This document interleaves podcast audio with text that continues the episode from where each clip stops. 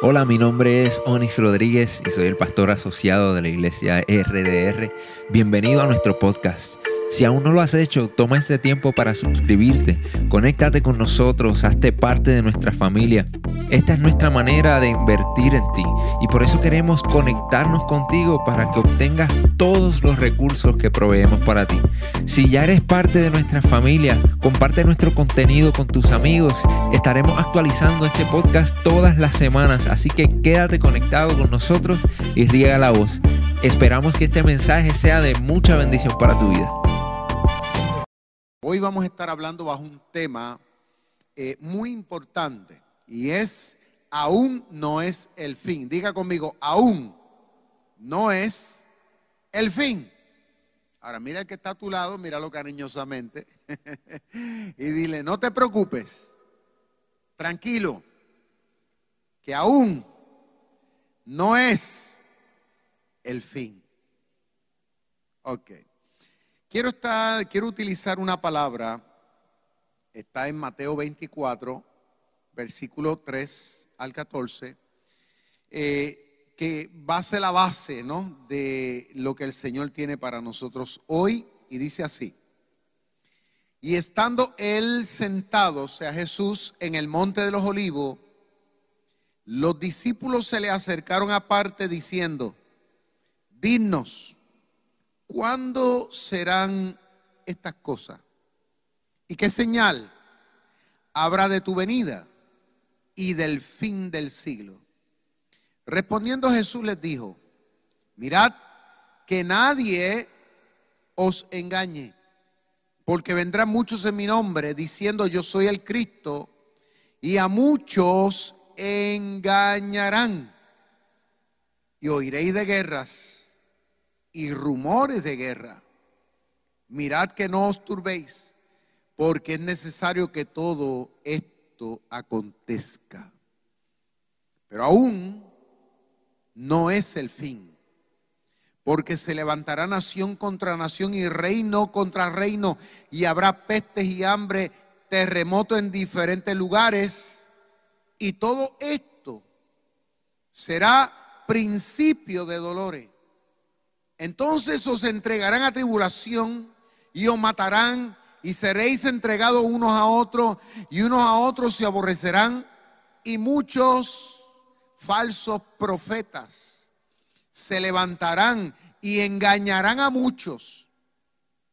Y por haberse multiplicado la maldad, el amor de muchos se enfriará.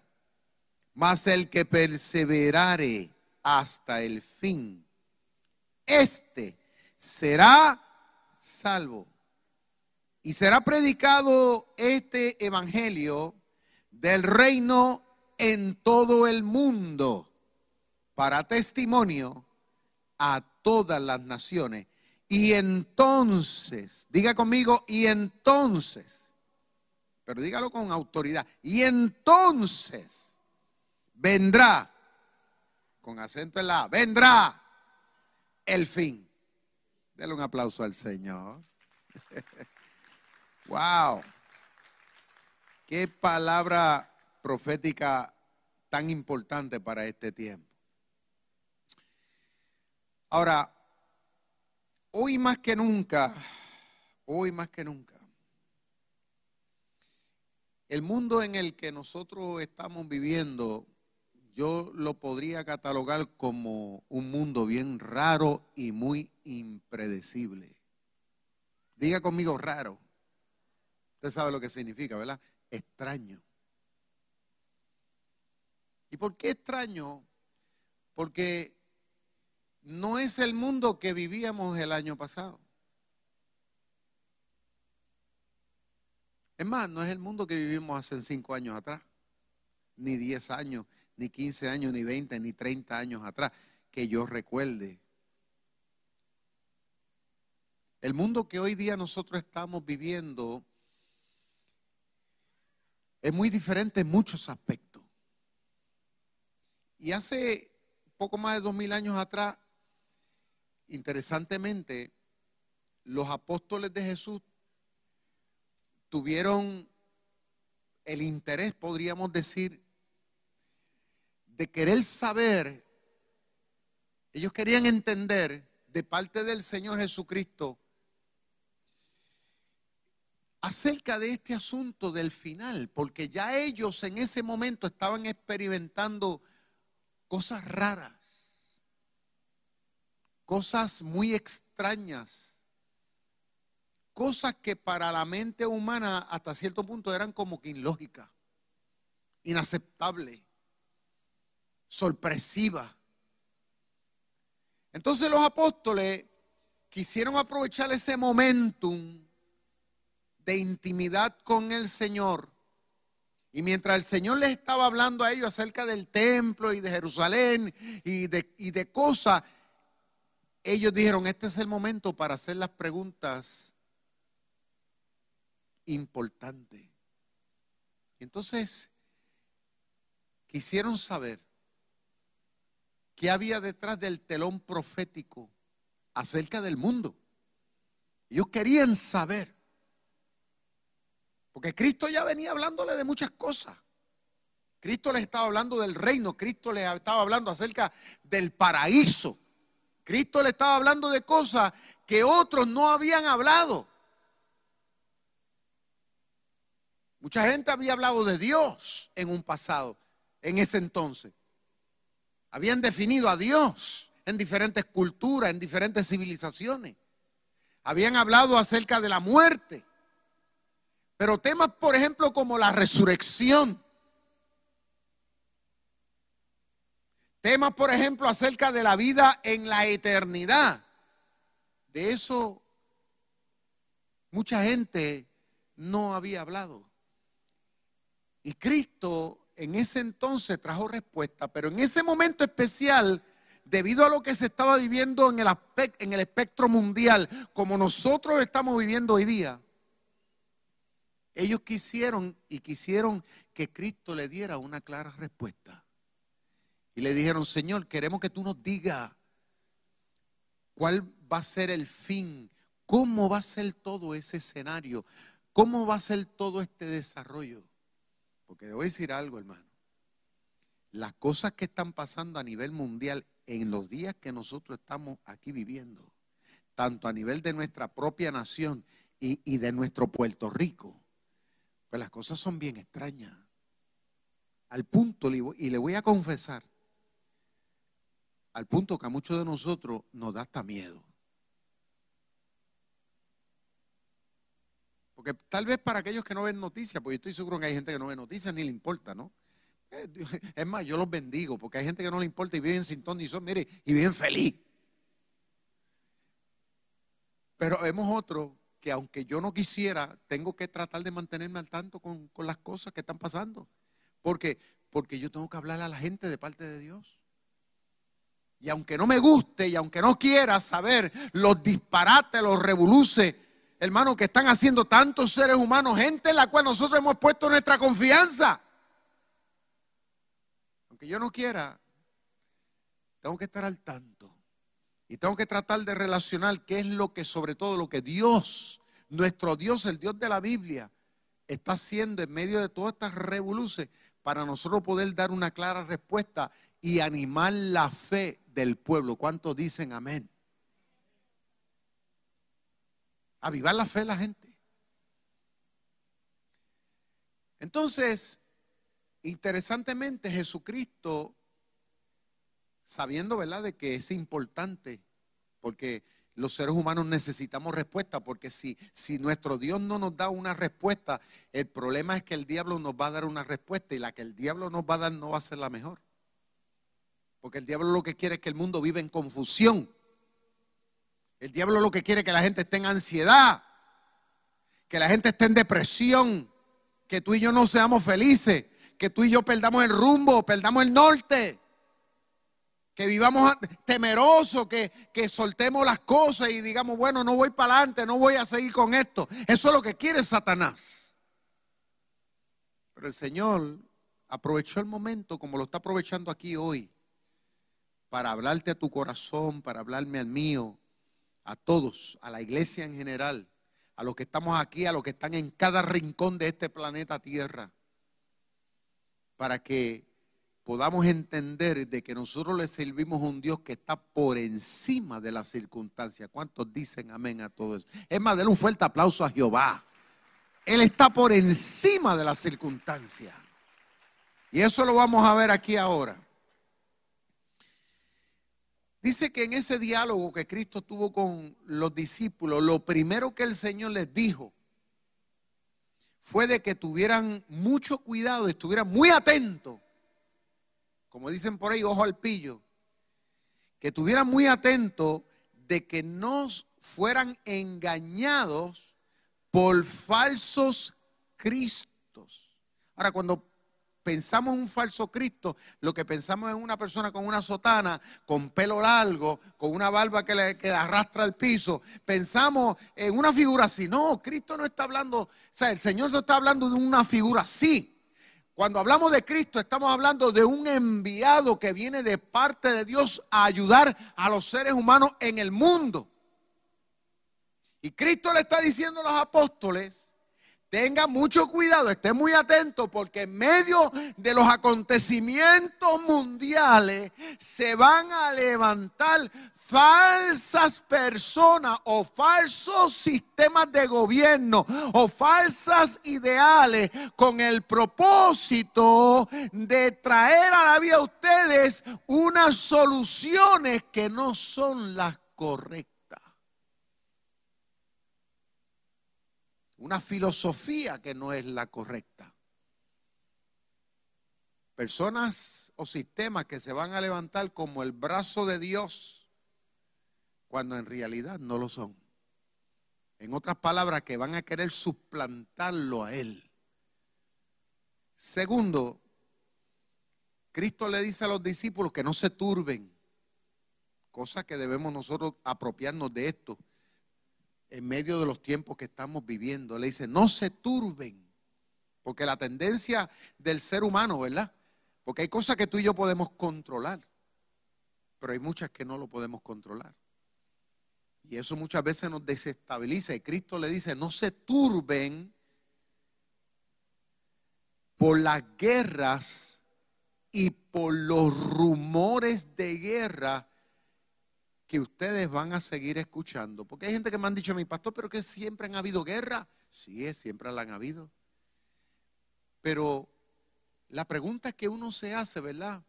Nosotros que vivimos en el siglo XXI, era, entendido que tal vez 100 años, 200 años, 300, 500 años atrás el mundo estuviera eh, en esa lucha.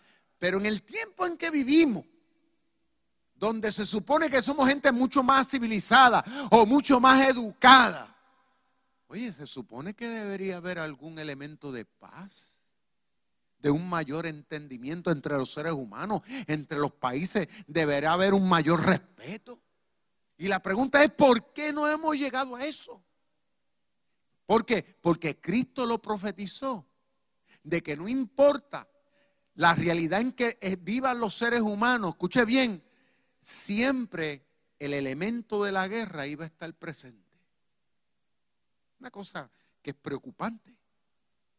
Y más ahora con tantas armas extrañas y peligrosas que existen.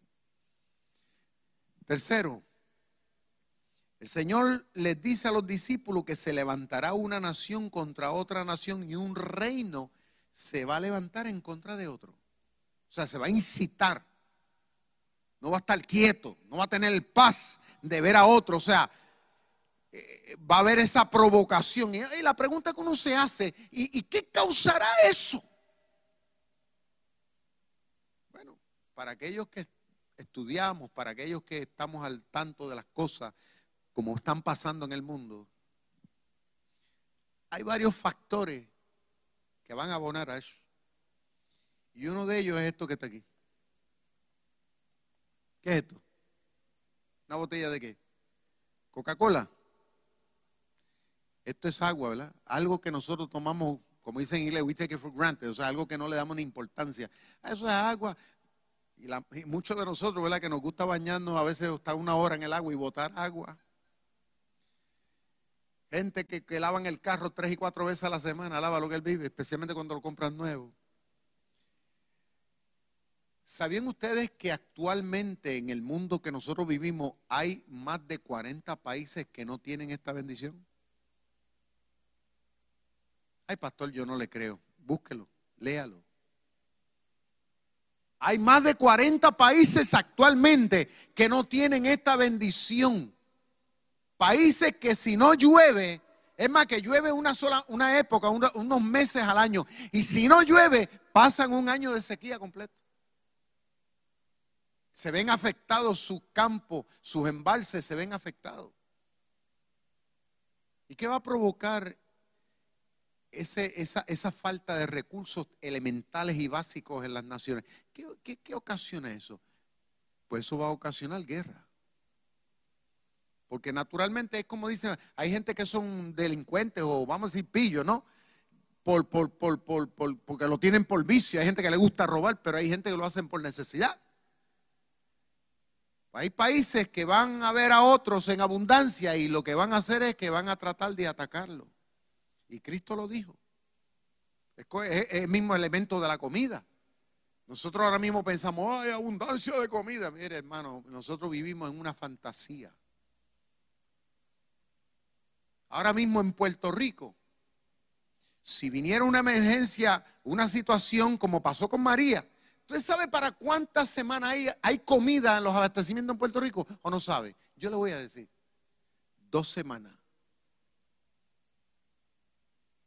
Ay, pastor, no diga eso porque yo fui a, Sam y yo fui al supermercado y yo fui a Costco y eso la comida está que, que, que, que, se bota. Por dos semanas, si viniera una, una, una catástrofe. Después de dos semanas aquí en este país, la gente va a estar buscando a quién robarle. Ayer precisamente fui a dar una vueltecita por ahí con mi esposa y estábamos por aquí, por los pueblos cercanos, y, y, yo le decía a mi esposa, es triste ver tanta tierra en este país baldío, los campos llenos de pasto. ¿Por qué? Porque nuestro gobierno no tiene conciencia de siembra. Y déjame decirle algo, yo nunca me di cuenta, o sea, yo nunca me había dado cuenta hasta cuando vino el huracán María en este país. Me acuerdo que, una semana antes del huracán, ¿verdad? Cuando ya la cosa se estaba anunciando, yo fui a un supermercado aquí en el Gate 5, hice una comprita para, entendiendo yo que íbamos a pasar una semana o dos semanas después del huracán, porque ya uno por la experiencia sabe y todo estaba bonito, ¿no? Lleno, peñado el supermercado. Mire, y después de unas de una semana después del huracán, cuando me vi la necesidad de ir a comprar algo, fui otra vez al mismo supermercado y cuando fui las góndolas parecían como los supermercados que anuncian de Venezuela, como los góndolas que anuncian de los supermercados que hay en Cuba, vacío. ¿Cuántos de ustedes lo vivieron? ¿Se acuerdan cuando iba al supermercado? Yo quedé petrificado, yo, mientras iba con el carrito, yo no lo podía ni creer. Entonces, eso me hizo crear conciencia, hermano, de esto que estamos hablando aquí. De lo que Cristo dijo, de cómo serían los tiempos antes del fin cuáles serían las señales, las características de los días. Y cada día se está intensificando más. Otra de las cosas que dijo el Señor es que habría pestes. ¿Qué son pestes? Pues enfermedades. Hambre, terremoto. Nosotros estamos experimentados en todas estas cosas aquí esta cuestión de las pestes, eso, eso del COVID. ¿Usted se cree que eso fue algo incidental? La gente piensa, ay, es que eso pasa cada 100 años. Pues déjeme decirle una cosa. Eso que pasó, eso no fue por, por un animalcito, porque se comieron unos murciélagos por allá. Eso que pasó, eso fue hecho en un laboratorio, hermano. ¿Sabe por qué? Porque las naciones están tratando de desestabilizar al mundo a su conveniencia. Y mientras nosotros estamos pegados en nuestros celulares, durmiendo en los laureles, ¿ah? soñando el sueñito americano, pensando de que esto es un good feeling y todo va a estar chévere, nada va a pasar. Detrás se están moviendo grandes potencias y grandes esfuerzos para tratar, hermano, de acelerar hacia el cumplimiento de esta palabra profética. Y no es cuestión de echar miedo, como dije, es cuestión de avivar la fe, que es lo que quiere Dios a través de esta palabra. También el Señor les dice a los discípulos que tengamos por cierto de que en medio de esta turbulencia de movimiento en los tiempos finales, dice, seríamos, o sea, hablando de los cristianos, de la fe cristiana, seríamos aborrecidos y entregados a tribulación y serán matados por la gente por causa del nombre de Cristo. Hasta ahora, gracias a Dios, nosotros estamos aquí en una paz, por lo menos en esta parte del mundo aquí, relativamente. Pero voy a decir algo, hermano. Nuestro gobierno y sobre todo el gobierno americano, el, el actual, es muy extraño. Y las leyes que cada día se están legislando, que la estamos viendo, no tan solamente van en contra de la misma constitución, están yendo en contra de los principios cristianos que ayudaron a establecer esa constitución. Y eso lo estamos viendo, los mismos gobiernos. ¿Eh? No es lo mismo de antes. La conciencia de la gente actualmente no es la misma conciencia de antes de respeto a Dios y de respeto al concepto de la familia como Dios lo estableció en la Biblia. Porque ahora el pensamiento es que el concepto familia puede ser cualquier cosa. Este mundo es bien extraño, hermano. Las cosas que se hablan y que se dicen y que se están promoviendo van en contra del mismo Cristo, del Cristo de la Biblia. Triste, pero así es la realidad como se está moviendo el mundo. Ahora mismo en Estados Unidos, usted se puede poner una camisa con, carabela y, y, con cualquier mensaje disparate alocado que usted puede, y usted puede andar orgullosamente por la calle, así, nadie dice nada. Pero si usted se pone una camisa que dice, Jesus loves you, inmediatamente te dice que tú eres no sé qué, que tú eres una persona no sé qué racista o que eres una persona que está violentando los derechos de aquel, del otro. Así es. Lo que hace falta es una sola persona que se queje para que inmediatamente ya lo pongan en la lista negra, como está pasando ahora mismo con esto de, de las redes sociales como está pasando con muchas compañías en Estados Unidos, donde hoy día se habla de una supuesta democracia que es un disparate, es una mentira, cuando en realidad lo que se mueve tras bastidores es un espíritu, podríamos decir, socialista o hasta comunista en un extremo. Porque el propósito es controlarlo todo. Y lo que usted diga, hoy día hay que estar con pinza, porque si no le dan bola negra. Esto de que usted puede hoy día decir lo que da gana, eso es una mentira ya. Así es el tiempo que estamos viviendo. Y eso cada día se va acelerando más. ¿Eh? Ya hoy día usted ve que cada vez más los predicadores, las iglesias, ya no son tan bravucones, ni tan altaneros, ni tan determinantes como antes que decían, así dice el Señor. Ahora la gente está como que media escamada, media intimidad. ¿Por qué? Porque, porque el sistema que se está moviendo es un sistema anti-Dios. Y le voy a hablar de verdad. La nación misma eh, eh, americana, Estados Unidos, incluyendo Puerto Rico, hermano, el espíritu que hay es un espíritu ateo. En contra de Dios. Esa es la realidad que estamos viviendo. Y Cristo lo dijo, serían, van a ser aborrecidos. Aborrecer es que nadie quiere saber de ti. La gente no quiere nada con eso. Aborrecidos, entregados a tribulación, o sea que no van a hacer la vida de cuadrito de mil maneras, incluyendo hasta la muerte, o sea que nos van hasta matar.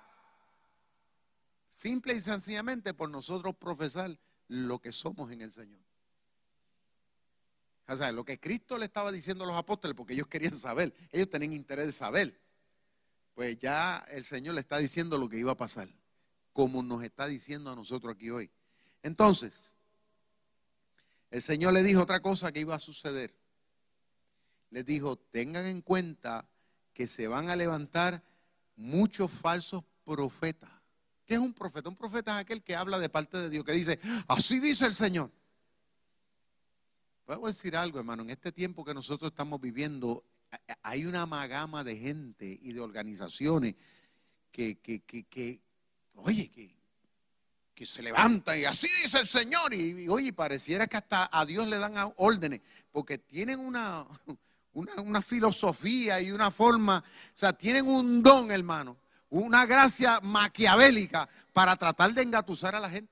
¿Cuántas personas a mí no me han dicho en estos últimos años? Me dicen, ay, pastor, y yo escuché a este predicador o escuché a aquel pastor que dijo esto. Y yo le digo, hermano, pero ¿cómo usted le va a hacer caso a lo que dice ese disparatero, ese payaso? Si la palabra de Dios dice esto y esto y esto. Pero ¿qué pasa? Pero como ellos lo dicen con tanta credibilidad y como la gente hoy día en las iglesias no estudia, no lee, es apática tener una relación con Dios y a leer la Biblia, por eso es que a veces caen engatusados en esta filosofía o en esta palabrería de tantos locos que se dicen hablar de parte de Dios.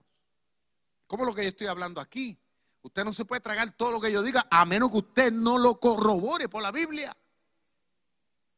Yo me podré equivocar, pero la Biblia no se equivoca. O sea, nosotros tenemos que tener mucho cuidado. Y Cristo le advirtió a los apóstoles mismos, o sea, a estos hombres que estaban siendo capacitados, empoderados para para dirigir el reino de Dios en la tierra, le dice, tengan cuidado, le dice, porque ustedes también están a la merced de caer bajo el engaño de estos falsos profetas. También les advirtió y les dice que seríamos entregados, o sea, unos a otros, hablando de cristianos y cristianos, de gente de la misma fe. Dice, en medio de todas estas circunstancias, le dice, ustedes mismos se van a entregar unos a otros y unos a otros se van a aborrecer. Wow. Yo le digo algo, hermano. Esa realidad tan triste yo cada día la veo mucho más pronunciada en el Evangelio, en lo que se llaman iglesias hoy día. Porque yo me acuerdo los tiempos cuando yo me criaba. El, que era miembro de una iglesia, el que, el que, el, el que era ministrado por un pastor era fiel, era leal. Eran gente que respetaban a sus autoridades. Eran gente eh, más devotas, que asumían una mayor postura y responsabilidad dentro de su organización.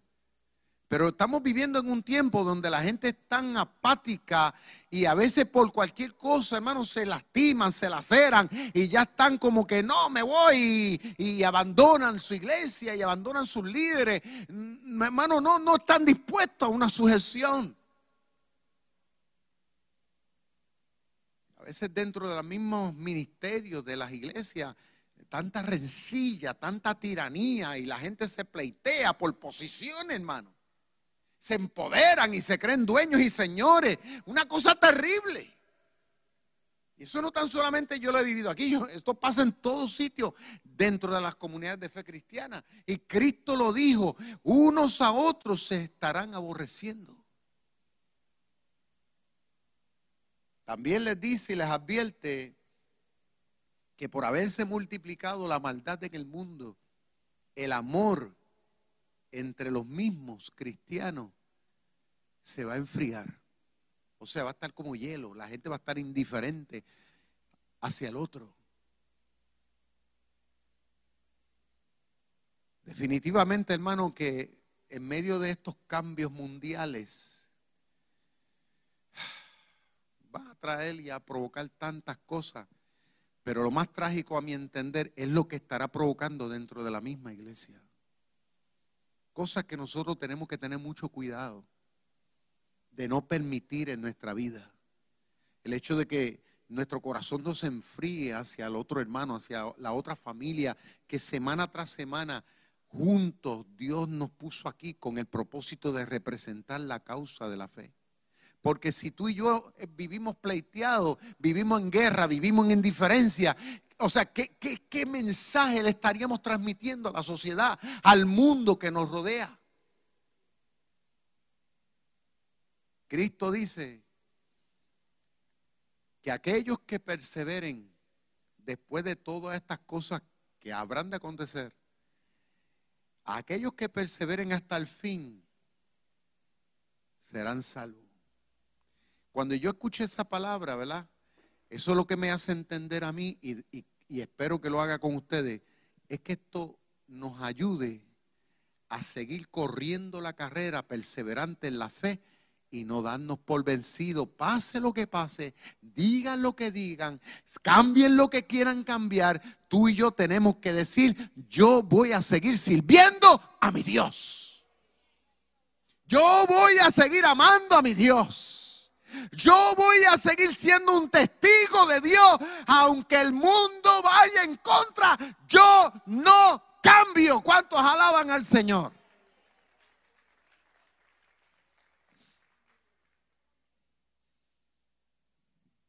Hay unas cositas para terminar que esta palabra eh, nos trae, ¿no? Número uno, es que a pesar de todo esto, Cristo, que Cristo habló y le reveló a los apóstoles, a pesar de que esto es extraño y, y cause miedo, inseguridad y todas esas cosas, pero como creyente, como hijos de Dios, como parte del reino del Señor, nosotros tenemos que entender que este no es el fin. Aquí la cosa no se acaba.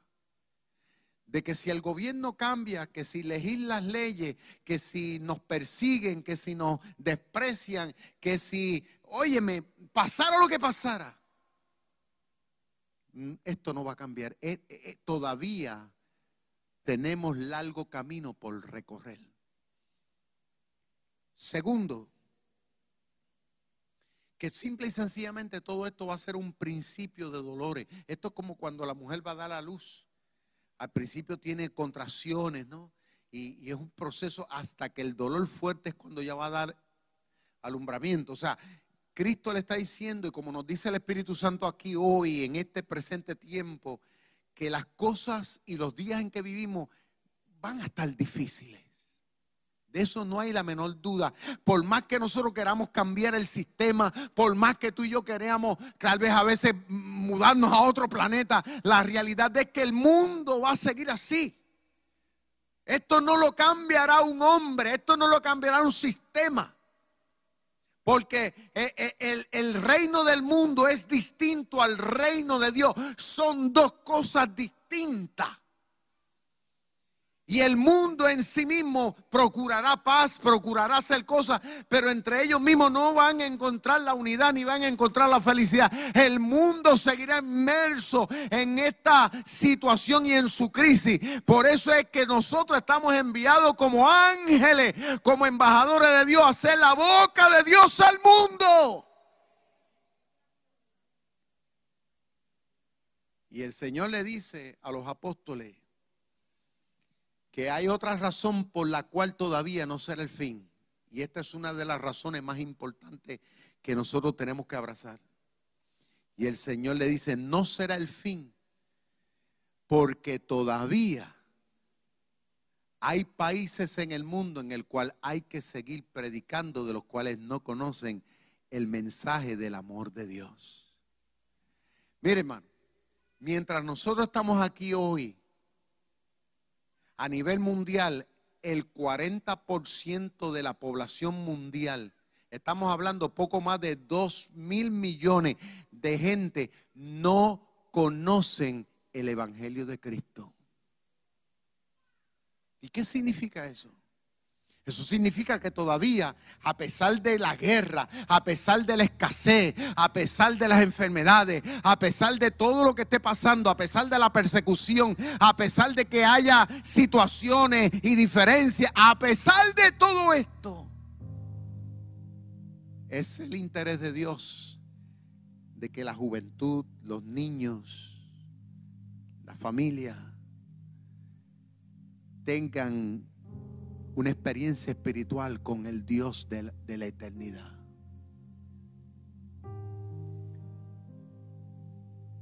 Cada vez que hemos ido al Perú, cada vez que voy al campo misionero a otros países, yo siempre le digo a la gente que va conmigo, le digo, ¿saben una cosa?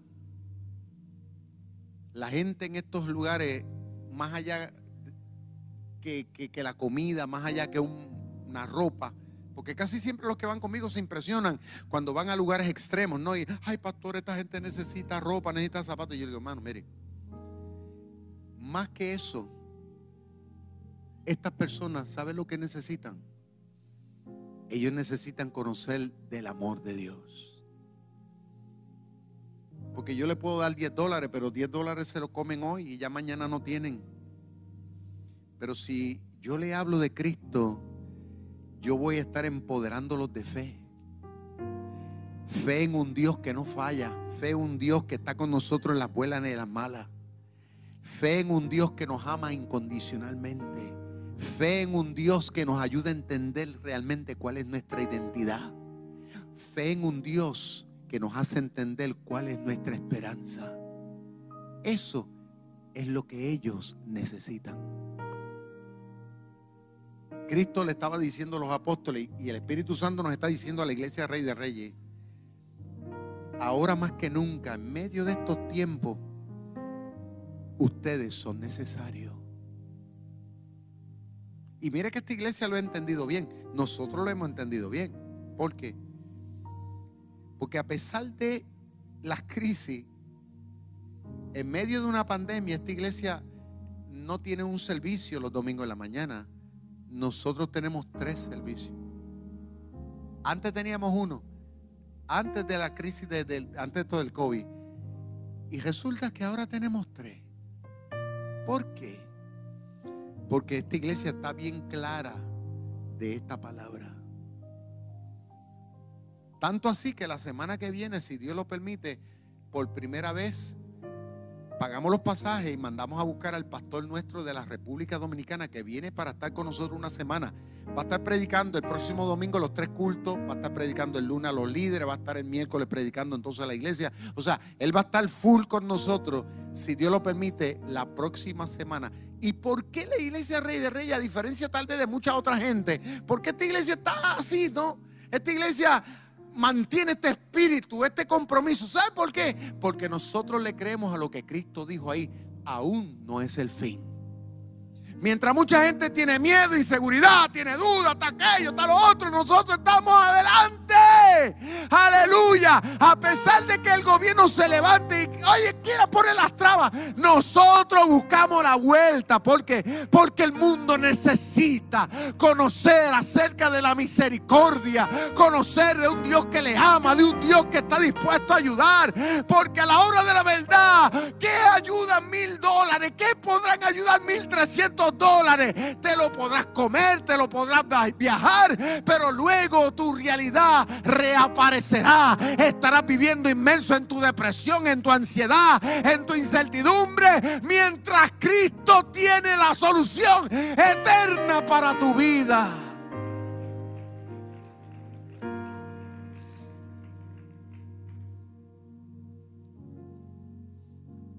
Para terminar, Cristo dijo, que ahora más que nunca lo que le estaba diciendo a los apóstoles, esto que les digo no es para que tengan miedo, esto es para que se afirmen más. Y si hay algo que el mundo necesita es ver a cristianos firmes. Aunque tal vez ahora nos rechazan y la gente, pero a pesar de todo ellos necesitan ver eso. Cuando vino el huracán María, me acuerdo que de las emisoras seculares me llamaban. Pastor, mire, y así, eh, eh, queremos que usted venga a la radio y habla a la gente. Y yo me sorprendía, ¿no? Porque, y yo, amén, gloria a Dios. Pero, pero me sorprendió la forma, ¿no? Eh, que ellos me lo decían, queremos que usted venga acá y hablarle a la gente porque la gente necesita que usted le hable. Y yo decía, wow. Mientras todo está bien, la gente no quiere saber nada de uno, ¿verdad? Pero cuando viene la crisis se dan cuenta de quién tiene la palabra de esperanza. Diga conmigo, tengo que afirmarme más. Hermano, en medio de este tiempo tú tienes que asumir más compromiso y, afinar más tu relación con Dios.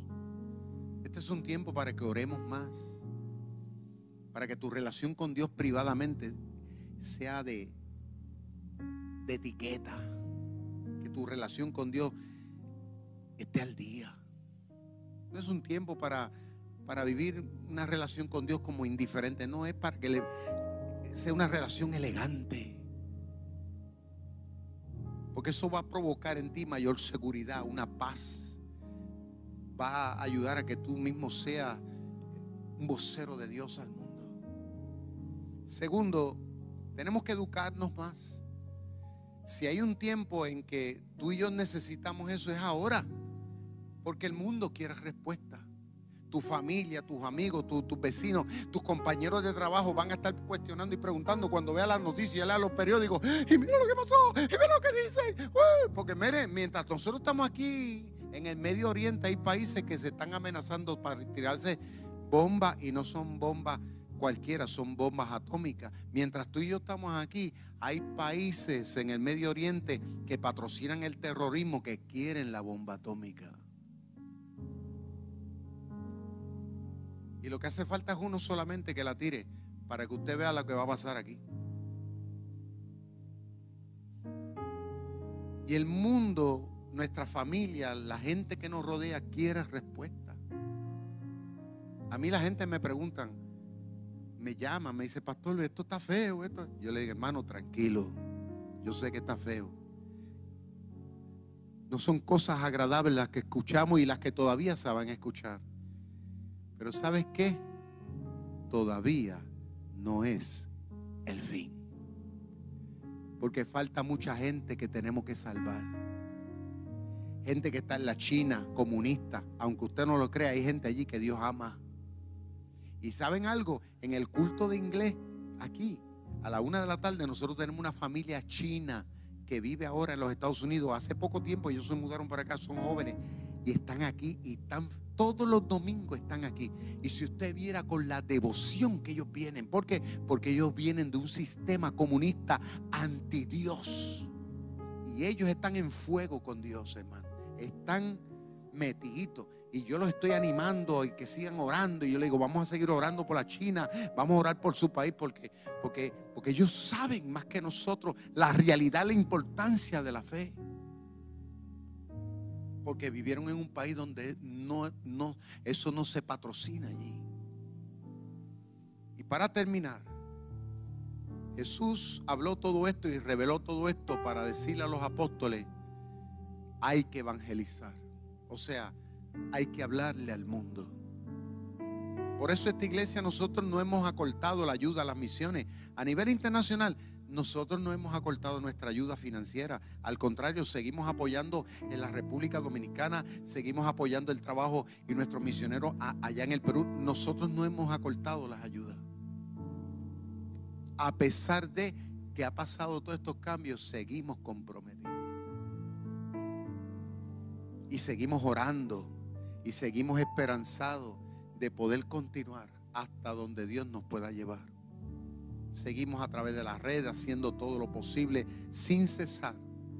Porque entendemos, dígalo conmigo, entendemos que aún no es el fin. Pongámonos de pie, por favor. Respetuosamente podría levantar una de sus manos, por lo menos al Señor, y saque unos, unos segundos ahí para alabar a Dios. Dios está contigo, Dios está conmigo. Pase lo que pase, digan lo que digan. Aunque las cosas se pongan peor en muchos aspectos, nosotros sabemos que todavía faltan cosas por hacerse. Porque todavía somos necesarios. Todavía hay gente que Dios ama. Hay sillas vacías en esta iglesia de las cuales Dios quiere llenar con tu familia. Dios quiere traer a tus hijos a esta iglesia. Dios quiere traer a tu esposo, a tu esposa, quiere traer a tu tío, a tu, a tu padre, a tu madre. Dios quiere seguir añadiendo la gente que tú más amas, las quiere traer aquí. Dios quiere que sean parte del reino eterno. Padre, en esta hora, Señor amado, yo te pido que nos ayudes en este caminar de fe. Que esta palabra la abracemos profundamente y la podamos vivir al máximo. Que no nos dejemos turbar por lo que se diga, por lo que veamos. Que sigamos claros de que tú estás en el control. Y de que no vas a permitir más de la que no podamos soportar. Padre mío, y que la iglesia seguirá adelante. Que continuaremos predicando y seguiremos siendo tus manos, tu boca y tus pies porque somos necesarios. Y declaramos que nuestras familias van a llegar. Y las vamos a buscar. En el nombre de Jesús. Padre, ayúdanos a vivir la fe. En el nombre de Cristo. Amén. Dale un fuerte aplauso al Señor. Gracias por conectarte con nosotros. Si este mensaje ha sido de bendición para tu vida, te voy a pedir tres cosas. Primero, hazte parte de nuestra familia. Suscríbete a nuestro podcast y conéctate todas las semanas con nuestro contenido. Número dos, comparte nuestro contenido con tus amigos. Y número tres, considera la posibilidad de asociarte con nosotros. Si Dios ha impactado tu vida a través de este ministerio, ayúdanos con tus donaciones a continuar bendiciendo a mucha gente. Lo puedes hacer yendo a iglesiardr.com diagonal donaciones.